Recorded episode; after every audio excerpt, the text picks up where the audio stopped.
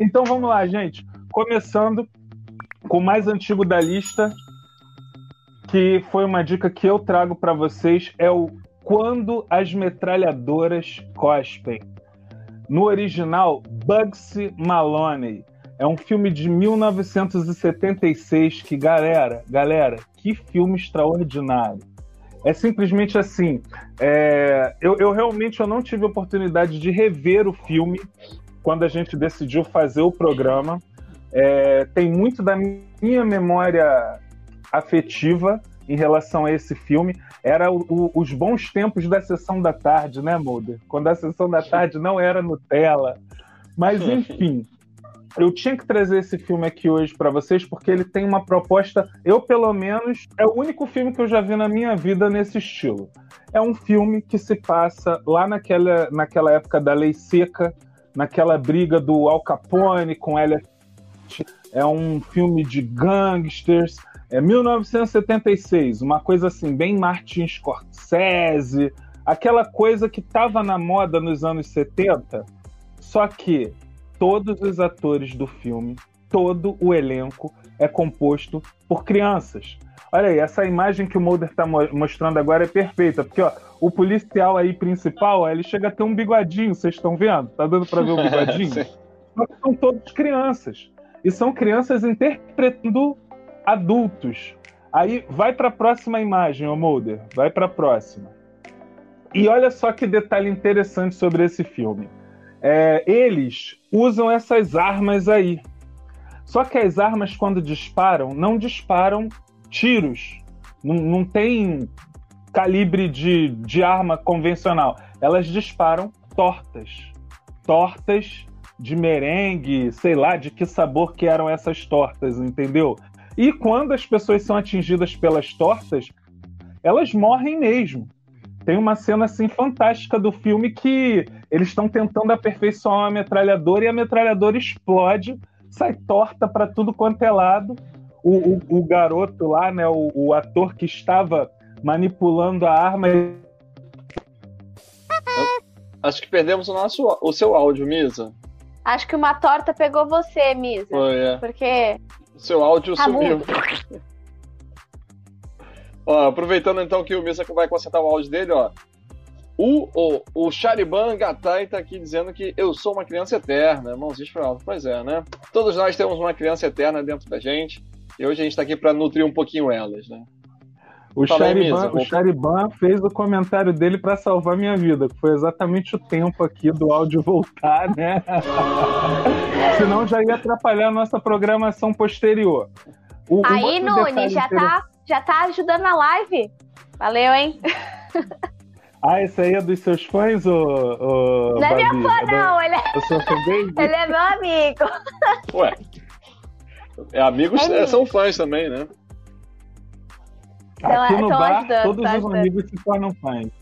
É isso as aí. Tortas Mas aí. As tortas estão voando para cima e para baixo. É isso aí. E o outro detalhe interessante sobre esse filme, gente, é que ele conta no elenco com a Judy Foster fazendo o papel da Talula.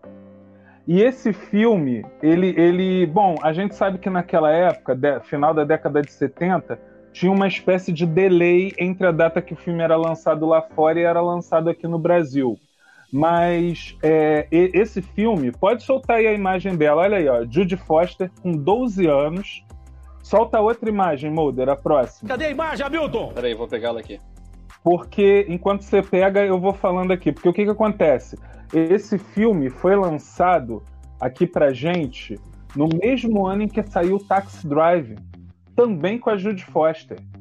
E a Judy Foster no Taxi Drive faz um papel muito mais adulto, né? Ela era uma, uma prostituta menor de idade, que inclusive é, é, é, é um dos gatilhos que faz o, o personagem do Robert De Niro pirar de vez, né? E sair, enfim, massacrando todo mundo lá no Taxi Drive. Só que, mesmo ano em que ela fez o, o Taxi Drive, ela fez esse filme também, quando as metralhadoras cospem. E eu também não posso deixar de falar do diretor, que é o Alan Parker, porque, galera, esse diretor é incrível. ele, além desse filme, ele também, além do, assim, para quem ainda duvida se quando as metralhadoras cospem é um filmaço, o Alan Parker é o diretor do Expresso da Meia-Noite, Coração Satânico, também com Robert De Niro. Lembra desse filme, o, o, o Mulder? Que, o, que o Robert De Niro era o diabo? Era Louis Cypher no Coração Satânico. Mississippi em Chamas, né? Com, com aquele eterno. Eu esqueci. O Gene Hackman. É o Gene, Gene Hackman. Gene Hackman. Isso, o primeiro Lex Luthor, né? Do, uh, o Lex Luthor do, do filme dos anos 80. E também daquele, daquele documentário do Pink Floyd, The Wall, ele foi o diretor. Da Evita, aquela versão com a Madonna. Não sei se vocês lembram disso. Esse não é uma boa referência, não. Acho que esse filme não foi grande coisa, não, mas tudo bem. E a grande surpresa para mim, um filme que eu adoro e não sabia que era desse cara também, é o Asas da Liberdade. Aquele filme com Nicolas Cage, que ele vai pra guerra e o amigo dele fica louco, começa a achar que é um pássaro. O amigo dele se chama Bird e volta da guerra achando que é realmente um pássaro. Pô, esse filme é fantástico, galera. E eu não sei porquê, na minha juventude transviada, todo dia quando eu chegava em casa de madrugada, bêbado, tava passando... tava passando esse filme Asas da Liberdade na Band. Que viagem é essa, velho? Uma coisa incrível, entendeu? Mas Mesmo. vocês já viram pelo repertório que o diretor é sensacional, né? E tem mais imagem da Jude Foster aí, o Mulder. Solta só as últimas da Jude Foster para eu fechar o balão de quando as metralhadoras cospem. Tô botando aqui para você, Misa, ó. Essa daí é dela em Taxi Driver, não é isso? Isso, essa daí é ela em Taxi Driver. Esse cara aí que tá de costas é o Robert De Niro antes de fazer o Moicano, né? Antes de fazer o Moicano e sair matando todo mundo. Olha aí o antes e depois dela. Ela lá com 12 aninhos e ela agora mais recentemente. Não sei, né? Até que não mudou muito não, né? Mas eu acho que avisaram ela, falaram que iam fazer um antes e depois. Aí ela caprichou. Na pose, é, pois é. Bom, então, galera, se eu ainda não consegui convencer vocês de que quando as metralhadoras cospem é um filmaço imperdível, a última coisa que eu tenho para falar é que eu achei ele inteirinho na íntegra no YouTube. Então vocês não vão precisar nem ter vírus, não vão precisar se preocupar. É só procurar no YouTube e divirtam-se, que é um filme sensacional. É isso. Muito bem, Misa. Bom, e aí, o primeiro filme que eu vou apresentar então para vocês, ou indicar, na verdade é um grande clássico. É, eu não sei se a Babi chegou a assistir, né? Mas quando eu e o Misa nós éramos jovens ali, no, principalmente na década de 90, né? Esse filme era. É, era certo que a gente iria assistir esse filme ali perto do Natal, né? Nas épocas da festa de, de fim de ano. Né? E esse filme é estrelado por um grande ator da década de 90 também, né? Do, é, final da década de 80, início da década de 90, né? Que marcou nossa, a nossa vida fazendo muitos filmes, que é o Macaulay Culkin. Né? Esse filme está aí estampado na capa dessa, dessa live, que é o Esqueceram de Mim. Né? É um filme que vai contar a história de um menino que fica para trás nas férias da família. Né? A família está se preparando para viajar e talvez seja a família mais maluca que existe no, no mundo, relapsa. né? Porque tem. É, relapsa também, né? Mas é, é aquela coisa. É, existem 500 mil pessoas na família e eles moram numa casa mega gigante, né? Porque tá todo mundo acampado naquela casa antes de viajar. E a gente já pensa, é óbvio que isso não vai dar certo, né? E aí, um garotinho ali de acho que menos de 10 anos de idade fica para trás e ele só se lembra do garoto durante o voo quando a família tá, é, tá viajando, né? E aí, é, esse filme é, é, clássico, então, naquele grande bordão da sessão da tarde, né? Que então ele fica sozinho em casa e vai aprontar altas confusões, enquanto o Misa cai ali do lado. e o Misa deixa a gente tonto também aprontando altas confusões. Né? Parece até que eu tô sofrendo aqui os, as armadilhas do, do Macaulay Culkin no filme, né? pois é, essa imagem que eu trouxe aí para vocês é exatamente isso, né? É uma Calicoca aí com todos os apetrechos, né? Que ele vai usando ao longo do filme, né? De uma época que a gente ainda via crianças usando armas em filme, né? Tudo bem que é uma arma de, de pressão ali, mas hoje em dia isso já não é, é acho que não é mais permitido ou então não é mais tão comum. É, e ele acaba encontrando ali alguns é, antagonistas, né? Agora tá na moda essa palavra, antagonistas, né? Algum, os arqui-inimigos dele ao longo do filme, né? Que são esses dois grandes atores, né? O Joe Pesci e o Daniel Stern. É, para quem se lembra, o Joe Pesci é, dispensa a apresentação, né? Mas para quem não se lembra do Daniel Stern, ele é o narrador de Anos Incríveis. Né? Então a voz dele é muito, é, muito característica e é um grande ator também, né? E aí eles têm é, são aqueles famosos bandidos trapalhões, né? Em que eles não conseguem roubar a casa onde tem apenas um garotinho, né? Tudo bem que é um, um garotinho bem espolento, né? E eu não sei, Misa, se você se lembra, mas alguma das artimanhas que o, o Macaulay Culkin vai aprontar nesse filme é utilizada ao longo da televisão brasileira em, é, em, tele, em, novela ou com, em algumas histórias em que vai aparecer criança, né? Em que as crianças precisam aprontar alguma coisa, né? Como se elas se inspirassem no, no filme. Então esse, esse talvez seja um grande ícone de um filme com protagonista criança. É um filme voltado para o público infantil, talvez acho que é o único representante desse que a gente tem na live de, de hoje, mas não podia faltar, até mesmo porque existem muitas polêmicas em relação ao Macaulay Culkin, né? Tinha toda aquela história de que ele fez tanto sucesso e aí o pai dele começou a ser o agente dele, né? E aí depois houve toda uma briga na justiça para ver quem é que ia ficar com o dinheiro dele, né? Se iria ser o Macaulay Culkin ou então os pais, ou se os pais poderiam administrar o dinheiro dele enquanto o Macaulay Culkin não fosse é, maior de idade, né? Então, pelo menos do que eu me lembro, ele foi assim o primeiro expoente mirim, né? O primeiro ator criança que que se destacou naquela, naquela geração e criou-se várias polêmicas, né? Então tá aí. Se você não viu Esqueceram de Mim, não espere chegar o Natal, assista antes, porque você com certeza vai se divertir. Ainda, ainda você, ele já me deixou super nostálgico só com Anos Incríveis, cara. Pô, era uma das melhores séries dos anos 90 é. também. Putz, Chorei muito demais, no final da série. Mas vai lá, Babi. Sua vez. O, o, Se Babi fosse o... nascida naquela época, ela ia chorar no Anos Incríveis também. Mas eu choro com qualquer coisa, porque nesse filme que eu vou falar agora, eu também chorei, tá? Ixi, Maria. Vai, fala, ah, qual é o filme? Esse filme, ele. Eu assisti faz. Esse ano, aliás, ele tava na minha listinha. Eu acho que eu já comentei aqui algumas vezes que eu tenho uma listinha de mil e um, mil e um filmes para ver antes de morrer. E ele era um desses filmes que estavam na minha listinha é, que é o Labirinto do Fauno. É, esse filme foi dirigido pelo Guilherme Del Toro. Essa imagem que está aparecendo aí é de um dos monstros desse filme. Ele é tido como um filme de terror, um pouco, mas ele não é terror mesmo. Ele é mais um drama fantástico. E o Guilherme Del Toro, ele sabe fazer isso muito bem. Ele é o mesmo diretor de A Forma da Água, que foi ganhadora do Oscar de 2018, se eu não me engano. De, por melhor pra filme. Pra mim, ele é o melhor diretor de fantasia da atualidade. Pronto, falei. É, ele sabe, ele sabe trabalhar muito bem com a, com a questão fantástica. Nesse filme, a gente vai acompanhar a Ofélia.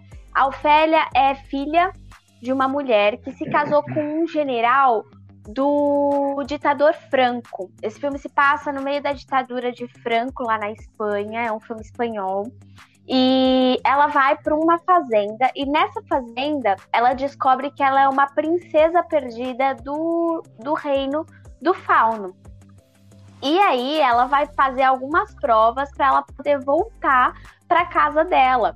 É, e a gente vai acompanhando ela nisso. Só que enquanto a gente vai acompanhando ela ali né, nessa jornada fantástica dela, nós também vamos acompanhando como é o dia a dia dela é, nessa fazenda em que ela vive com esse general, como ela lida com a questão da, da ditadura, como ela lida com a questão das mortes que ela vê todos os dias, o perigo ali que ela passa todos os dias, principalmente por um cara que é assim absurdo. É, o que essa menina passa é uma coisa muito dolorosa. Eu, eu, fiquei bem sentida. Não é.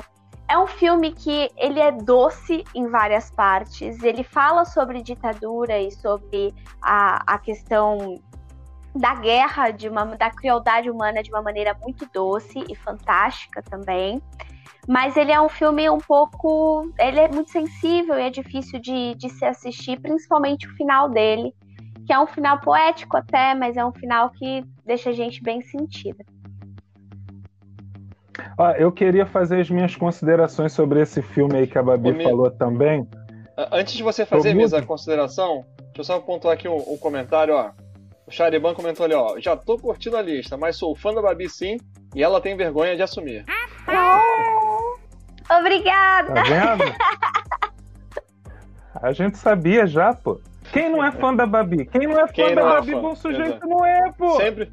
Bom sempre sujeito não é. É ruim, é ruim da cabeça doente do pé, pô.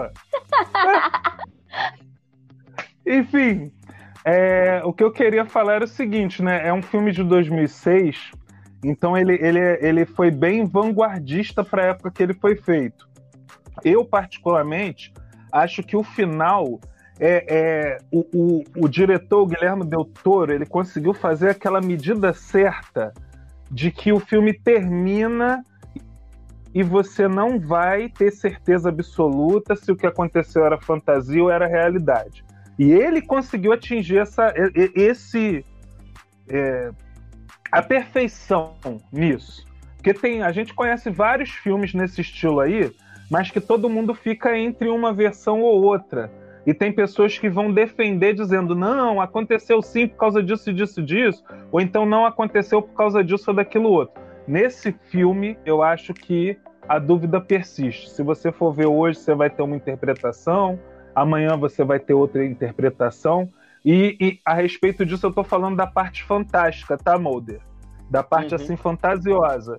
Porque tudo pode ter sido só uma fuga da realidade da menina, por ela já estar tá vivendo uma realidade muito dura, como ao mesmo tempo pode ser que tivesse alguma coisa sobrenatural acontecendo ali, como é de costume nos filmes do Guilherme Del Toro. A outra consideração é que a Babi falou que o, o, o padrasto dela lá, o Franco, né, Babi? O Franco é o era general. extremamente era extremamente repugnante. O que que nós podemos dizer? O Guilherme Del Toro é especialista em fazer vilões antagonistas repugnantes. Ele repetiu a dose no nesse que você na forma da água. O vilão também era um vilão extremamente repugnante, né? Até o final. E o terceiro comentário que eu não podia deixar de falar, ô Mulder, volta aí aquela imagem que você mostrou do monstro. Ó, tá aí na tela mesmo, tela cheia aí. Olha só, esse monstro, assim, eu acho que até quem não assistiu o filme conhece essa imagem. Ele Isso, realmente é, assim.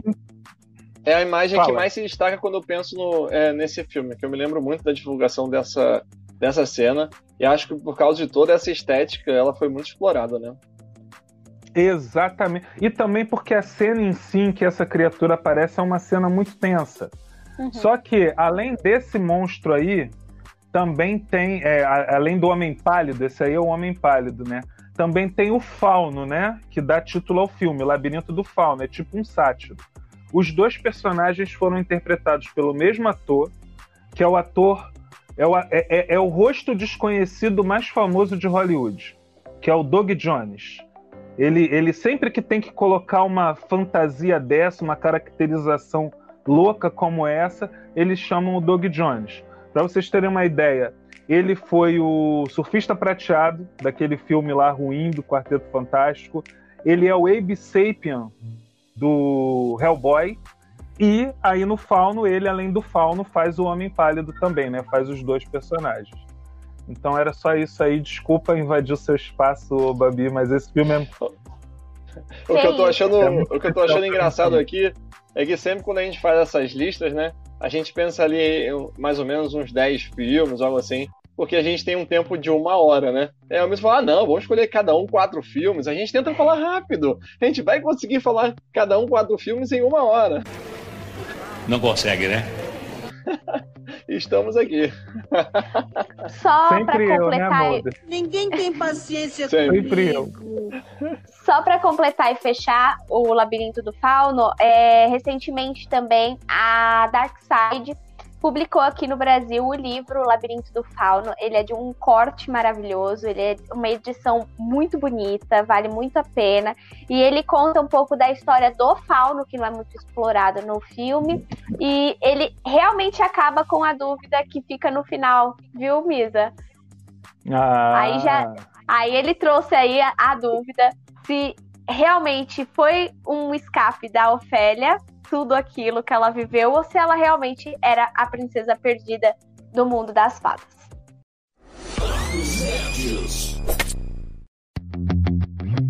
Bom, então agora Pra- o próximo sou eu, né? Vou falar rapidinho. Vou, vou falar rapidinho agora, Mulder. Agora eu Quero vou ser ver. sucinto. O meu próximo filme é um filme de 1991 que marcou demais a minha infância. É, aliás, a minha adolescência já, né? Pré-adolescência, que é o filme Mentes que Brilham. Pa- parece que hoje, para mim, esse o, o programa de hoje especial Dia das Crianças, para mim, tá quase um especial Judy Foster, né? Porque verdade. esse filme, não só a Judy Foster, ela faz o papel da mãe de um menino gênio, de um menino superdotado, numa época em que as escolas não eram preparadas para isso, como esse filme também marca a estreia da Judy Foster como diretora, galera. Foi o primeiro filme que ela dirigiu e ela já mandou muito bem. O, esse filme aí, ele vai contar a história de uma mãe solteira de um filho superdotado, que tem sete anos no filme. E ela, ela trabalha como garçonete, ela é uma pessoa normal. Ela, na realidade, ela não sabe bem como lidar com uma criança superdotada, com um menino gênio. E aí ela recebe, eles recebem uma proposta dele ir para uma escola especial, uma escola para pessoas como ele, como esse filho dela. E ao mesmo tempo em que ela tem aquela preocupação com a criança, que ela quer ver o filho dela feliz, ela quer, aliás, ela tem uma preocupação muito grande do filho dela não ser tratado como anormal. Então, é, ao mesmo tempo que ela tem isso, ela não sabe bem como lidar com aquilo. É, é um filme de 1991. Todas essas discussões sobre ética e, e- e- tudo mais que está sendo discutido aí hoje em dia, nós sabemos muito bem, né, Mulder? Talvez até por isso tenha sido uma das motivações de você fazer psicologia. A gente sabe que lá no início dos, no- dos anos 90 a coisa não era bem assim, né? Se você era estranho, se você era diferente, você ia sofrer bullying mesmo, você ia ser zoado, esculachado, enfim. E, e as pessoas, os pais também não sabiam muito bem como lidar com isso. Então esse filme é importante porque esse filme aí é meio que um marco, serve muito de alerta. Vamos dizer assim, as discussões que hoje já estão aí pontuais, esse filme foi, foi, um, foi uma das histórias que ajudou a colocar esse tipo de assunto na mesa, entendeu? Que existem as crianças superdotadas, os gênios, e que eles não têm que ser tratados como aberrações, e sim ter um tratamento especial. E é isso, gente. Eu adoro esse filme. Achava esse filme fantástico, me identificava demais com a coisa assim da, da, da família que tenta lidar com uma criança diferente, mas ao mesmo tempo que não entende direito, tem, tem anseios diferentes, enfim. E é o primeiro filme da Judy Foster como diretora. Então, Judy Foster, que quem não tá ligando o nome à pessoa é aquela mesma lá do Silêncio dos Inocentes. É isso aí. Pois é. E a, a Jodie Foster também teve um filme, acho que na década de 90 mesmo, né? Que ela fez uma personagem. é, acho que era Nell, o nome do filme. Né? Eu lembro, que ela tinha, lembro. ela tinha algumas dificuldades de aprendizagem também, né? Era uma personagem bem, bem diferente. Então a gente, ela, a gente sabe, né? Já desde as declarações dela do Silêncio, quando tava, quando ganhou o Oscar pelo Silêncio dos Inocentes, o quanto que ela é uma mulher forte e também ativista, né?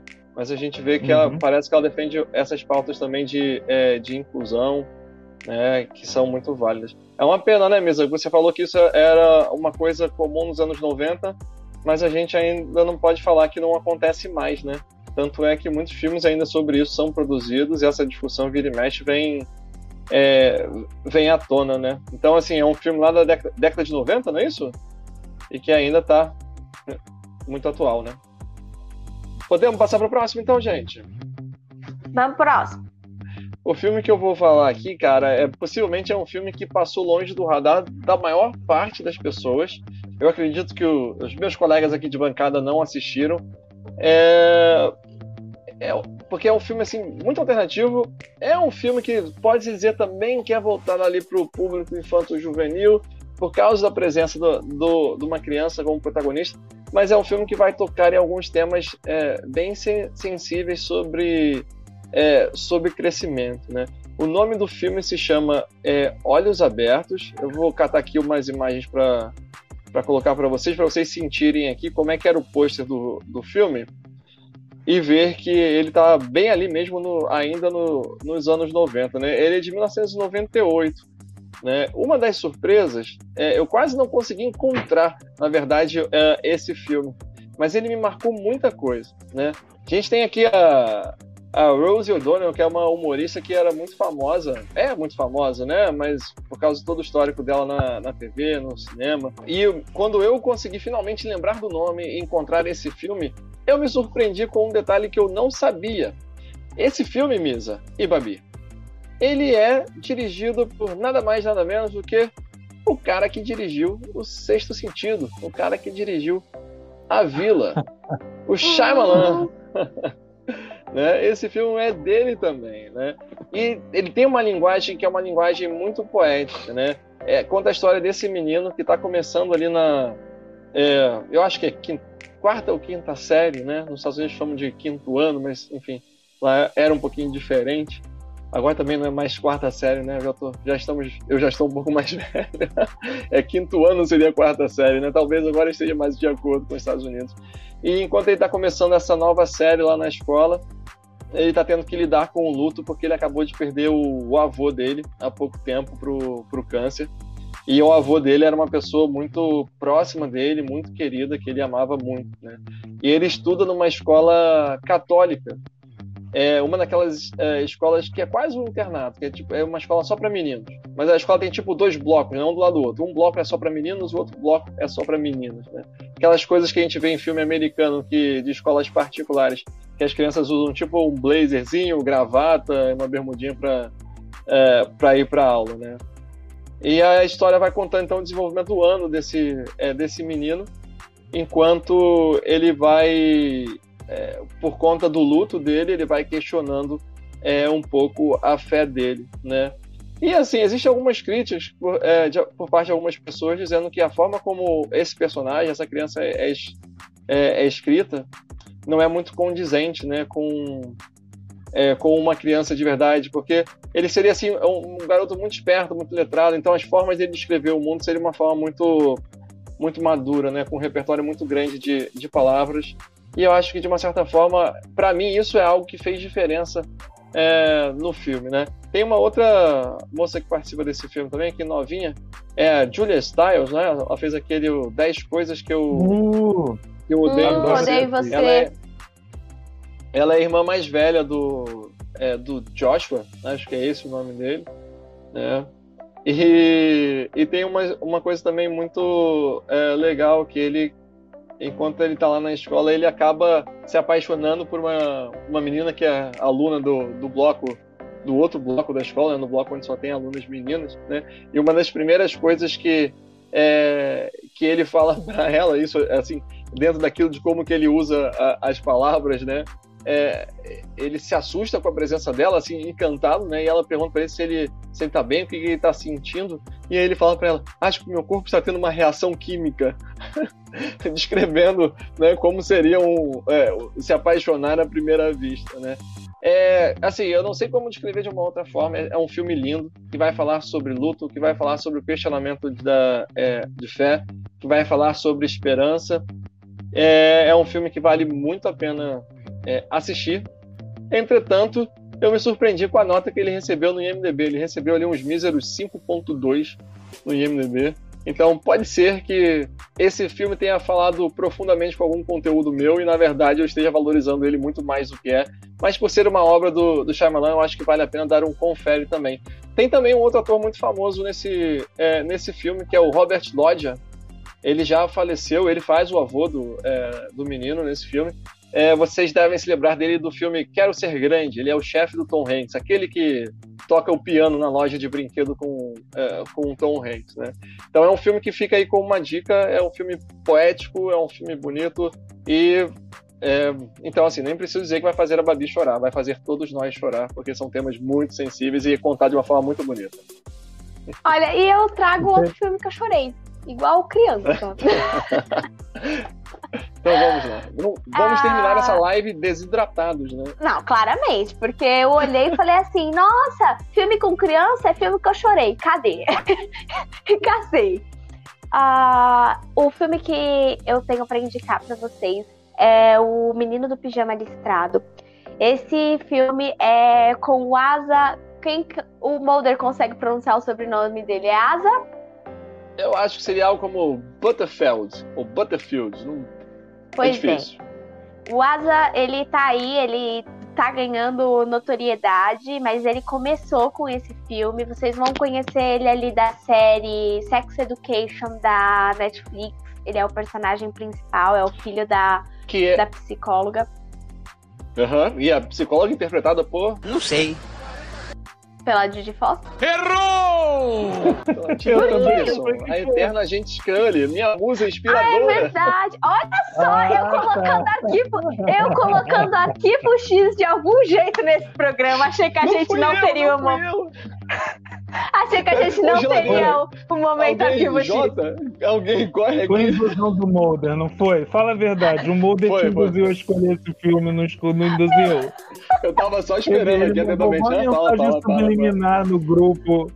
Meu Deus, agora eu entendi. Agora eu saquei. Agora eu entendi. Tá tudo conectado agora... aqui, ó.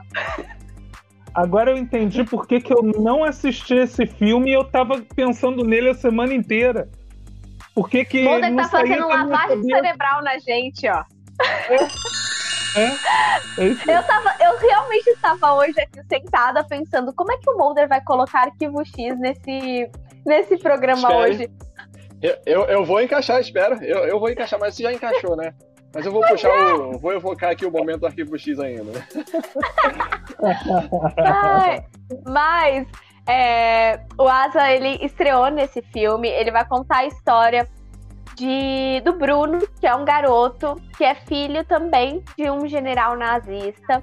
É, ele coordena um campo de concentração que é vizinho à casa onde ele vai morar ali. E o Bruno ele começa a criar um laço e um vínculo de amizade com um outro menino que é um judeu preso nesse campo de concentração, que é levado até a casa dele ali para poder fazer alguns trabalhos domésticos. E o, por que o menino do pijama listrado? Porque o Bruno acha que ele tá vestindo de. Eles ficam vestidos de pijama sempre nessa fazenda. É, é uma história muito doce, mas é uma história muito cruel. Ah, é, é realmente o olhar da guerra cru e, e, nítido sobre o ponto de vista de um menino, de, um, de uma criança que não está entendendo o que está acontecendo. Então a gente vê como ele lida com a questão da juventude hitlerista, é, como ele vê a irmã dele passar de uma garota doce para uma fanática do, do governo nazista. É, ele também tem a, a, as questões de ele saber que se ele se envolver com esse amiguinho dele, ele vai sofrer consequências, porque os soldados ali da, do pai dele estão rondando o tempo todo e eles meio que ameaçam o menino, então é, é bem é bem pesado, mas é visto de um ponto de vista de uma criança, então é um pouco suavizado. Mas as coisas que acontecem ali são bem cruéis e, e vale a pena assistir, mas falo, vão esperando chorar bastante. É um filme muito é, emocional, dramático e tem muito a ensinar pra gente, muito. Eu só ia perguntar uma coisa. Para mim que não assisti, pode-se dizer que é um Jojo Rabbit sem palhaçada? Um Jojo Rabbit sério, esse filme aí? Hum... Ah, eu acho que não. Eu acho que Jojo Rabbit ele teve muito o clima cômico, mas o Jojo Rabbit ele ele, a, o garoto ele tem o um pensamento nazista, então ele vai sendo desconstruído ali e eles, o garoto sofre uma perda. Nesse filme é muito mais sobre como o Bruno entende tudo aquilo quando ele não tá entendendo o que tá acontecendo realmente e como ele se relaciona com é, é, o campo de concentração em si. Ali em Jojo Rabbit, ele vai ter uma. O Jojo vai se relacionar apenas com a judia. E o perigo de ser pego porque está protegendo ela e tal. O, o, o Bruno não. O Bruno ele vai literalmente ter que lidar com o campo de concentração, lidar com a segregação e lutar, lidar com tudo aquilo, sabe? Entendi. Fala, Mulder. É, eu, esse filme tá no meu radar já há muito tempo. É um filme que foi muito falado quando ele foi lançado. Mas eu confesso que eu nunca assisti, porque eu achei que eu nunca fosse aguentar assistir esse filme, de, porque ele parece realmente um filme que toca muito o lado emocional. E já há algum tempo, assim, qualquer coisa que envolve criança e é mais assim, mais triste, mais emocional, eu tenho evitado para então, assim, é, a indicação eu sei que é boa, mas eu acho que eu não vou, não vou assistir não, nada é, Eu acho que você não, não deveria mesmo. É, pois Deixa eu ver se eu entendi. Tem a musa inspiradora dele e ele não viu o filme? É isso mesmo? Não, não. Não, não a, a musa inspiradora, a musa inspiradora dele tá na nova série que o Asa But, o Butterfield e, interpreta. E ele é a mãe, ela é a mãe da, do Asa na série. Ah, então tá bom.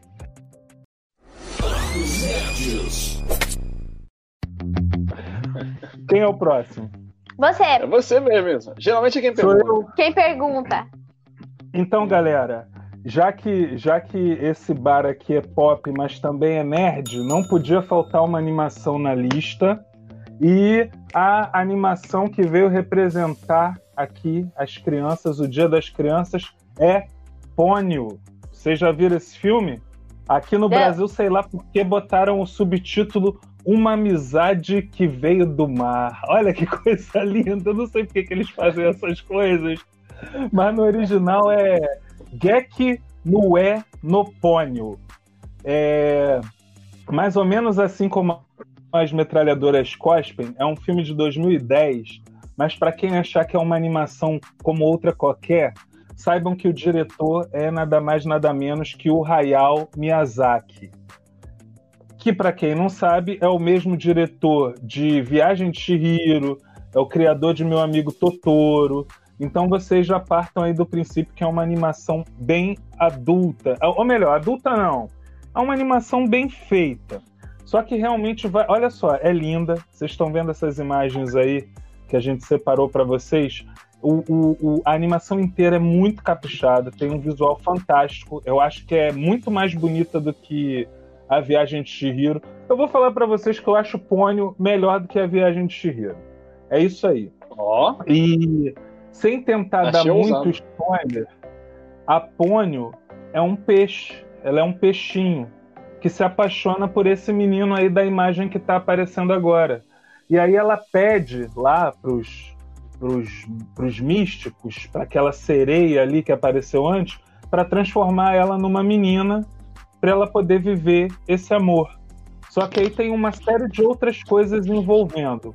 E o que eu acho mais bonitinho nessa, nessa história é que, apesar de ser uma história de amor, não necessariamente de uma amizade, como, como o subtítulo que foi feito aqui no Brasil sugere, é uma história de amor sob medida para crianças. É aquele amor inocente mesmo, é o amor entre duas crianças. Sabe quando a gente vê aquelas criancinhas que se encontraram na escola e aí vai lá, uma fica abraçando, dando beijinho na outra, que a gente já fica pensando, ó, oh, que lindo, não sei o quê? É mais ou menos isso aí. Galera, é imperdível. Eu não preciso falar muito, é como eu falei para vocês, é melhor do que a Viagem de Chihiro, sobretudo pelo final que eu acho que o final de Viagem de Chihiro fica meio que jogado. E esse daí não, esse aí tem começo, meio e fim, e o final, pelo menos, me surpreendeu bastante. O final, a, a forma como eles vão resolver para. Como é que se diz? Para poder dar um final feliz e ao mesmo tempo, enfim, não posso falar muito, não posso estragar, mas o final é surpreendente e é maravilhosa essa animação. E de vez em quando ela entra na grade da Netflix. Fiquem ligados aí, porque a, ela não está na Netflix agora, mas a qualquer momento ela pode voltar. É. O, comentário do Chariban ainda é referente ao filme que a Babi trouxe, ó. Vixe, pesadão. Não é à toa que chorou. Pijama listrado é tenso mesmo. É. é. é sim. Sobre o filme, Misa, que, que você trouxe, é... eu achei interessante porque na sua explicação trouxe também uma explicação por que a tradução é uma amizade que veio do mar, né? Uhum. Não, é, quer dizer, é um peixe. Eu... Então, mas não é. Porque você falou algo que eu fiquei na dúvida. Não é uma amizade, é isso? Ou dizer não, que não, não, é uma amizade é um spoiler? não, não. É uma história de amor mesmo. Ela, ela, esse peixinho, se apaixona pelo menino. E aí ela pede para se trans, ser transformada em uma menina. Só uhum. que é um amor muito puro, muito inocente, entendeu? Então aí, para entender todos os desdobramentos dessa história, vocês vão ter que ver, vão ter que assistir a animação, porque vale muito a pena. Uhum. Ah, eu achei bonitinho, vou tentar. Quando entrar em cartaz Netflix de novo, vou tentar assistir.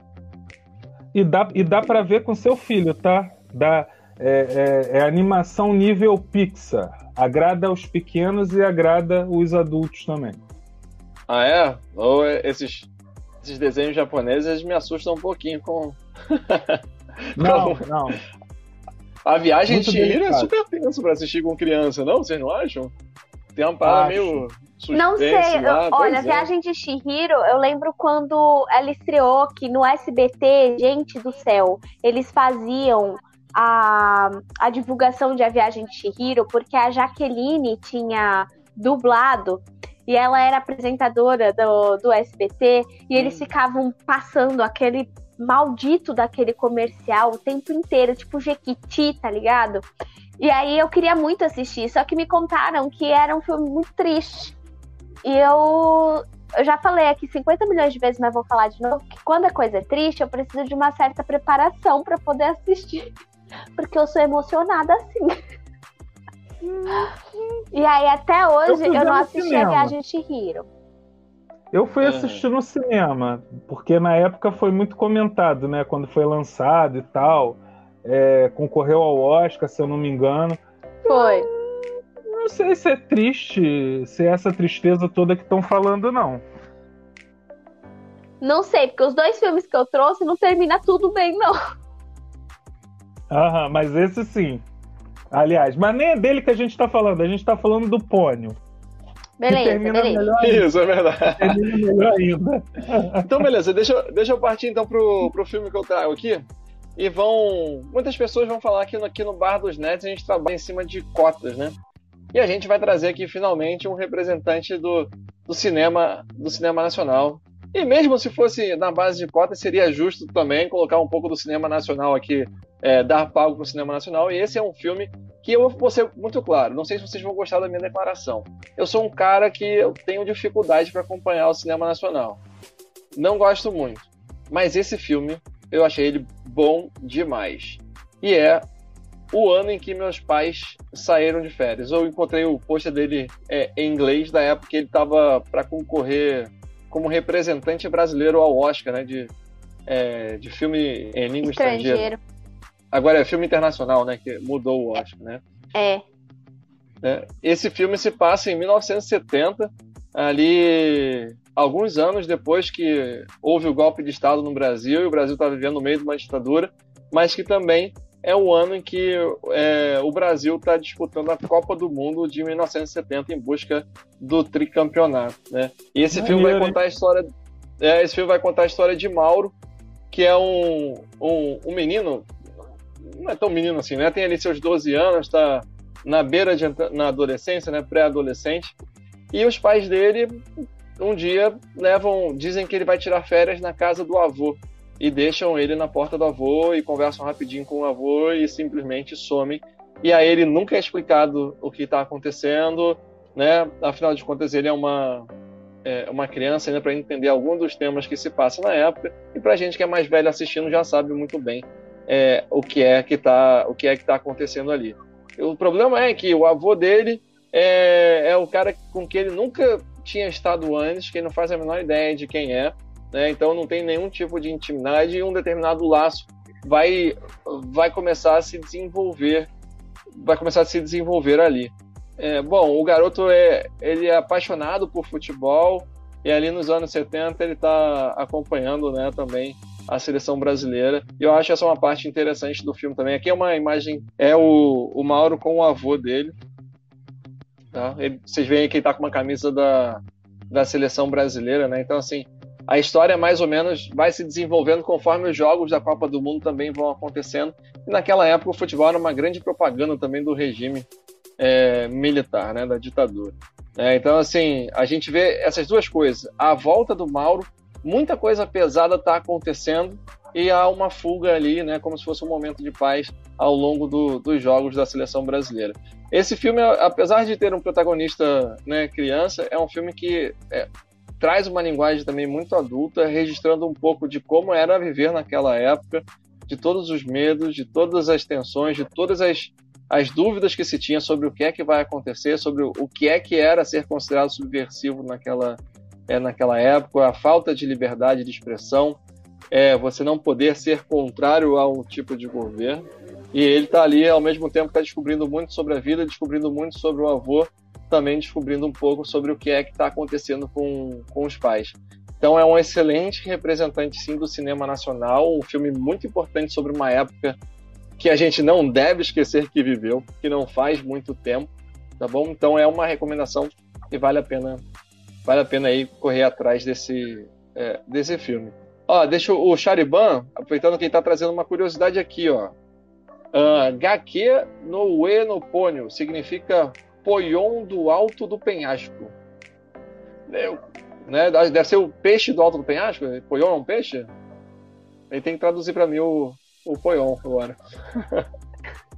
Apônio, apônio, eu não, não sei, não sei o que, que é um poion, é, não, não sabemos. Mas ela é uma menininha e, se eu não me engano, o pessoal todo mora no alto de um penhasco, sim.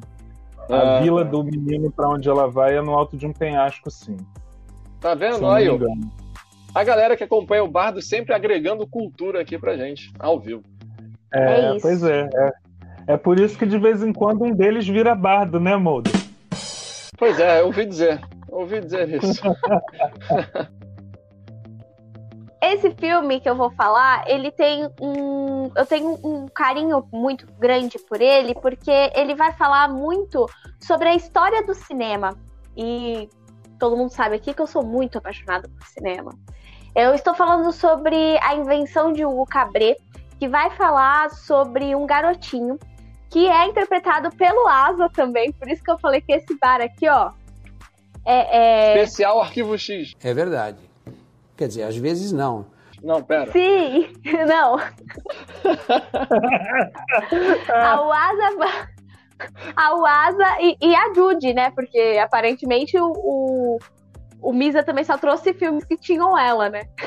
É, é. E o Hugo, ele é um garotinho que ele mora no relógio de uma estação de trem. E ele tem uma máquina ali que é uma máquina que ele construía, um autômato, na verdade, que ele construía com o pai dele. E ele não consegue fazer esse autômato funcionar. E ele é órfão. Então ele vai atrás de descobrir como é que faz para esse autômato funcionar. E enquanto ele vai fazendo isso, ele vai também é, se envolvendo com as pessoas que trabalham dentro dessa dessa estação de trem, tipo, na floricultura, ou o guardinha, o segurança da estação.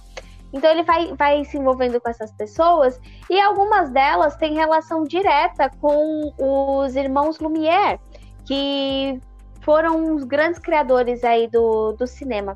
E ele vai descobrindo a história do cinema e ele vai contando pra gente, é, o filme vai contando pra gente. É muito bonito, é muito poético, vale muito a pena ver. Este filme eu chorei, mas por motivos de que, que, tocam muito mais a mim do que provavelmente a maioria das pessoas, não é um filme dramático.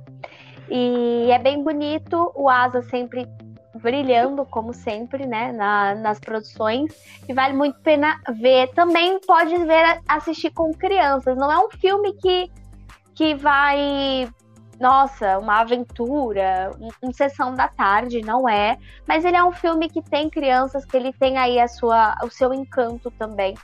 E é um jeito de você trazer a história do cinema para crianças de uma forma bem didática. Tá aí. Muito bem. E esse filme é de quem mesmo? Quem foi que dirigiu? Não sei. Putz, eu não lembro o diretor agora, hein? Foi, foi o Scorsese. Ah, foi Scorsese? Ah, é? É. Eu lembro que ele foi Mario, indicado. Eu lembro que ele foi indicado ao Oscar. Deve ter sido por Então. isso, né? Porque a academia gosta do Scorsese. É, pois é. Sim, É, mas, sim. é, acho- é, mas é interessante. é, esse filme, de uma certa forma, é, ele me foi vendido como um filme de, de sessão da tarde. Como um filme pro, pro público infanto-juvenil. Você acha? Você assistiu? Eu não acho, não. Acho bem profundo. É. Acho que tem umas reflexões ali bem. Sabe? Tá aí, eu vou assistir, então. É que assim, tem a Chloe Moretz, que fez aquele Deixe-me Entrar. Ela fez também Carrie a Estranha, o novo Carrie a Estranha. E ela tá pequenininha ali também, atuando junto com o Asa. Então tem a- essa coisa dos dois tentando descobrir como é que eles fazem o autômato funcionar e tal. E, e descobrindo as histórias do avô da, da menina que tem ligação com a, o nascimento do cinema e tal. Mas eu acho que é um filme muito mais. é- Ele é uma homenagem a- ao cinema clássico, a- ao nascimento do cinema. Então, eu não sei se ele é muito sessão da tarde. Tanto é que a Globo passou ele recentemente, recentemente, que eu digo há uns dois anos, né? Recentemente, na tela quente. Eu nunca vi ele na sessão da tarde. Então, Aham. não sei. Outra Bem. curiosidade é que tem o Borá, né? O policial que persegue ele no filme é aquele mesmo ator que faz o, o repórter lá maluco, o Borá. É, E apesar de ter uns trejeitos, o personagem é muito mais sério. Mas também, né? Ser mais aloprado do que o Borá é difícil, né? Mas enfim, não é um personagem tão cômico quanto o outro papel dele. E eu só queria falar que eu te entendo, tá, Babi? Porque pra quem chorou a primeira vez que viu o Tobey Maguire lá se balançando como Homem-Aranha, por questões meramente pessoais, de eu falar assim, agora as pessoas vão entender o que a gente sente quando lê quadrinhos. E depois, chorar anos depois, vendo uma entrevista do Stan Lee, dizendo que ele sentiu exatamente a mesma coisa quando viu aquela cena, então eu não posso te questionar em nada, né?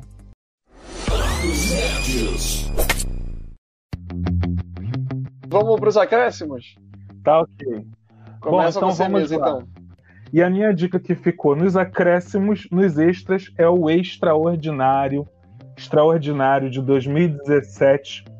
Aquele, esse filme maravilhoso que o, que o garotinho ele nasce com uma série de problemas de saúde, ele faz várias cirurgias plásticas e como ele mesmo fala no filme, ele, ele os médicos conseguem tudo, menos deixar ele bonito. Então até por isso que ele está sempre aí de capacete. É, o filme é do Steven Kiboski. Para mim não é um grande diretor. Para mim o maior mérito está no roteirista, né, que adaptou o livro da R.J. Palácio, né, o Jack Thorne fez a adaptação desse roteiro para o filme e eu a primeira vez que eu assisti esse filme eu desidratei de verdade, Mulder. Eu acho Eu que imagino que sim. é, pois é. E detalhe, foi logo no início. Não foi nem no final do filme, não. Foi logo na sequência mesmo? inicial. Chorei muito. Olha aí, o, o nosso queridíssimo Jack Tremblay, totalmente transformado para fazer um papel.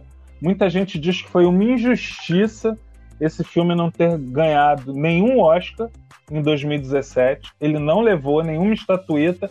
E a galera acha que foi muito injusto, inclusive com o Jacob Tremblay não ter levado pelo papel que ele fez do, do Og, né? Ele não, ter, ele não ter levado o Oscar pelo Og. Todo o elenco infantil estava excelente nesse filme. Não é novidade para ninguém. Se vocês conferirem aí a grade dos bar, do Bar dos Nerds, Sempre que eu tenho oportunidade de trazer esse filme, eu trago.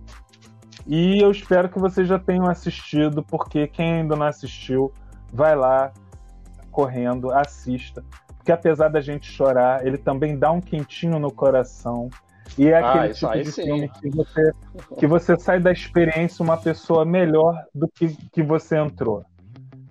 Você, começou a assistir Extraordinário, quando termina, você é uma pessoa melhor. Você já ganhou alguma. Você, você não ajudou a velhinha a atravessar a rua? Vai assistir Extraordinário que você recupera esses pontos Os aí com pontos. Deus, entendeu? É isso aí. É isso que eu Caraca, tenho pra falar. depois eu tenho que contar pra vocês da vez que eu fui ajudar uma velhinha a descer do ônibus. Que gafe que eu cometi. Mas isso fica pros bastidores. Porque é muito, muito Ah, vergonha agora alheia. começou, fala, Muder. Você não é baú? Ah, então, é... é- Tem vezes que eu sou uma pessoa muito inocente, que não acredita que o mundo é um lugar mau, né? E aí teve um dia que eu tava esperando o ônibus e, e veio um ônibus intermunicipal, tava vindo do Rio, né? E parou no ponto onde eu tava, e o motorista me chamou, aqui, ajuda essa senhora a descer aqui. E assim, era uma senhora muito velhinha. E ela tava no ônibus e com clara dificuldade de se segurar na, é, no corrimão para poder descer da- pelas escadas do ônibus, né? E na outra mão ela tava segurando uma bolsa. O que eu fiz? Uma mão eu estendi para segurar a mão dela e a outra eu estendi, né? pra- e falei para ela: é, Senhora, deixa que eu seguro a sua bolsa. A senhora agarrou a bolsa dela para mais perto dela e disse: Não, obrigado. E foi descendo. Ou seja, ela achou que eu ia pegar a bolsa dela e ia sair correndo, né? Afinal de contas, a gente ainda mora no Rio de Janeiro, né? E eu lá super inocente, eu só estou ajudando uma, uma velhinha. Só- Mas é uma dessas histórias que eu me lembro e fico morrendo de vergonha, ainda mesmo depois de muitos anos. Essa sua cara de mal aí, Mulder. Quase dois É. metros de altura. Pois é, Chibata inacreditável. né? carioca. Queria o que você? Praticamente Pois é, sabe- é Chewbacca, não sei como é que é o nome lá do. Do, do cara lá do. É do nas papo, né? Não, não fale com estranhos, né? E eu tava ali super solícito, é óbvio que era uma pessoa suspeita, né? Bom, e falando. Não, não tem muita ligação com o filme que eu vou apresentar agora, né? Mas tem um filme também. Mas tem um, um filme também que se destaca muito com um protagonista é, criança. Você vai ver o pôster dele de divulgação e é o Sexto Sentido. E apesar do, do pôster é, querer passar uma imagem de que o Bruce Willis é o protagonista, não se engane. O protagonista do filme, na verdade, é o Hale Joe Osment. Ele, inclusive, concorreu ao Oscar pelo seu papel nesse, é, nesse filme. E talvez tenha sido o filme que catapultou ele né, ali ao, ao estrelato, enquanto ainda era muito, é, muito pequeno. Né? Quem não se lembra do seu sentido, quem não se lembra da, da atuação dele, e quem não se lembra, eu acho que eu peguei a cena, talvez uma das cenas mais icônicas do cinema, né? Eu vejo pessoas. Exato. Com que frequência, Babi?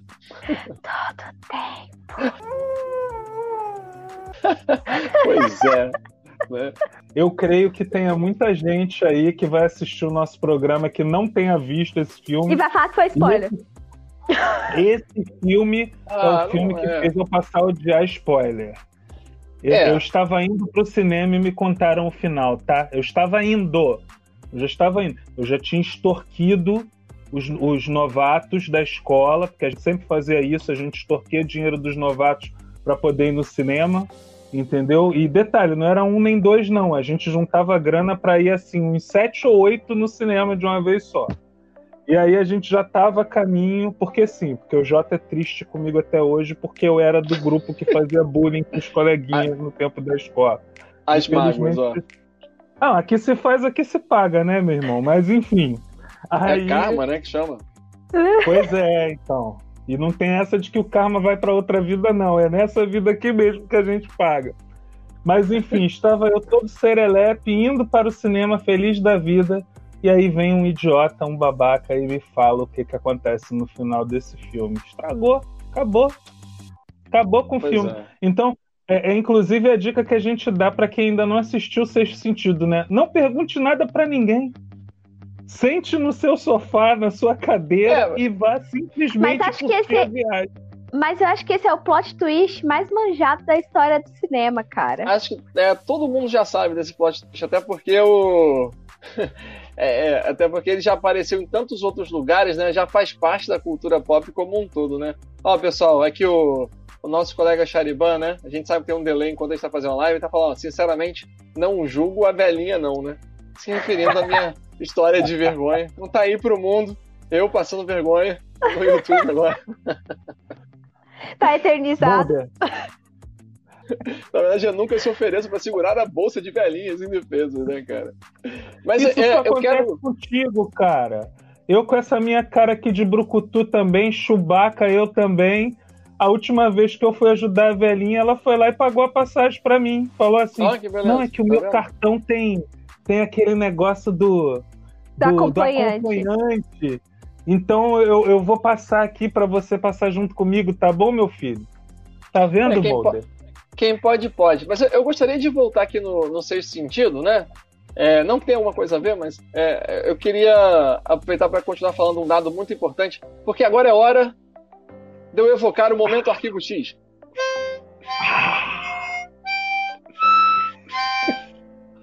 O rei o Joe Osment, ele participa do sexto episódio da 11 primeira temporada do Arquivo X, uma participação estrelada no seriado. É esse meu momento Arquivo X. Ah, boa. E dessa vez você tocou a gaitinha, eu não fiquei com cara de gente, o que tá acontecendo aqui? Que eu Ou- fui ou só seja, ali. Estão, estamos criando fiquei. uma tendência. Mas eu fiquei, eu fiquei. Eu, eu ainda não assisti a live de vocês de ontem. Fiquei totalmente surpreso. Misa, Pois você é. não tá entendendo. Eu fiquei com uma cara de tipo, gente, eu, eu passei só o quê? Um mês sem fazer live com essas pessoas. Já tem momento de gaita aqui, que eu não sabia. Vocês são todos muito bobos, né? Mas aqui, uma coisa é certa: é ir assistir o sexto sentido tendo ouvido spoiler pode estragar bastante da, da experiência. Entretanto, eu acho que é importante falar que é um filme aí. é, é, suspense barra terror, talvez, né? Que fala sobre o paranormal. Então, assim, ele promete alguns sustos ali, exatamente porque existe uma frase que foi muito divulgada, né? Que nem todos os dons são bons. Né? E acho que o filme vai mostrar um tipo de dom ali que, que ninguém gostaria de ter. Já que a gente então, já, já entrou aqui no, na questão de filmes de terror, é, o meu filme que eu trouxe dessa vez, não, não chorei, mas fiquei chorosa. é, é o It a Coisa. Eu não assisti a adaptação que teve para televisão lá em- na, na década de 90. O filme que lançou é, há uns dois anos atrás, acho que foi isso, não foi? 2017, meu amigo. Foi 2017. Em 2017, é uma adaptação muito boa e muito fiel ao livro original. Quem não conhece a história, é a história de sete amigos, os losers, Crianças. crianças, é, o clube dos otários ali, que eles se juntam para poder é, pegar um palhaço assassino. Acontece que o filme é vendido como um filme de terror, mas eu acho que ele tem a questão do terror psicológico e não do terror é, paranormal, como muita gente acredita que é por causa do Pennywise. Mas ele é um terror psicológico, na verdade. Ah, o que dá medo e assusta muito são as situações em que essas crianças estão inseridas dentro da sociedade e as pessoas daquela cidade pequena que é Derry não reparam o que está acontecendo com essas crianças ou acham que certas atitudes ou, ou certos, certas situações em que elas estão colocadas é são tidas como normais. Então é extremamente sufocante ver elas tendo que lidar com certas coisas, por exemplo, o racismo, a homofobia ou a, o abuso de, de menores pelos seus próprios pais, a hipocondria e a forma que pais abusivos e tóxicos tentam controlar os seus próprios filhos. É, tudo isso é trabalhado com essas crianças e não é de uma forma sutil, muito pelo contrário, uma forma extremamente escrachada, é uma, é uma forma crua e nua mesmo do que acontece. É um filme muito, muito muito bom. O livro ele é extremamente denso, ele tem 1.100 páginas, mas é, vale muito a pena ler também. Só tem que tomar cuidado porque o Stephen King ele divaga muito dentro desse livro. Ele vai te contar a história de Derry como cidade e a cidade em si também é um personagem dentro dessa história. É interessante saber a questão histórica dela, tudo para você entender todo o contexto que aquelas crianças estão inseridas, tanto da primeira vez que elas encontram o Pennywise, que no filme vai ser na década de 80, como da segunda vez que vai ser 27 anos depois, eles vão se reencontrar ali. E entender por que, que o Pennywise é o Pennywise e como ele se alimenta dos medos das pessoas e se configura e se, se transfigura nos piores medos deles. Então, vale muito a pena. As atuações estão maravilhosas. Quem é fã de Stranger Things tem aí o, o Rich, que é o, o um dos atores de Stranger Things. Então, vale muito a pena. É, é, bem. É um pouco difícil, mas é bem gostosinho também de ver, porque eles são super amigos, a interação deles. Tem a vibe Stranger Things também ali, porque é super anos 80. E vale a pena. Assista. Mas não com crianças. Obrigado. Bom, encerramos a lista, né, galera? Aê! Encerramos a lista de hoje. Bom, galera, o recado tá dado. Se vocês gostaram, não deixem de dar o like, se inscrever no canal, ativar o sininho, assistam Até- as lives de ontem. Tem que, tem que ativar o sininho, até porque pode ser que aconteçam lives extras, né? Então, se você aperta o sininho, você vai ser sempre avisado. Isso aí, isso aí. É o plantão É, pra- Bar dos Nerds. Exatamente. É isso aí. Não percam nenhum programa do nosso canal. E espero que vocês, se tiver algum filme dessa lista que vocês não assistiram ainda, podem procurar só para vocês comprovarem que a gente aqui a gente só traz filé para vocês. A gente só traz o melhor do cardápio do cinema para vocês. Beleza, galera? É isso? É isso. Então, geladeira, a conta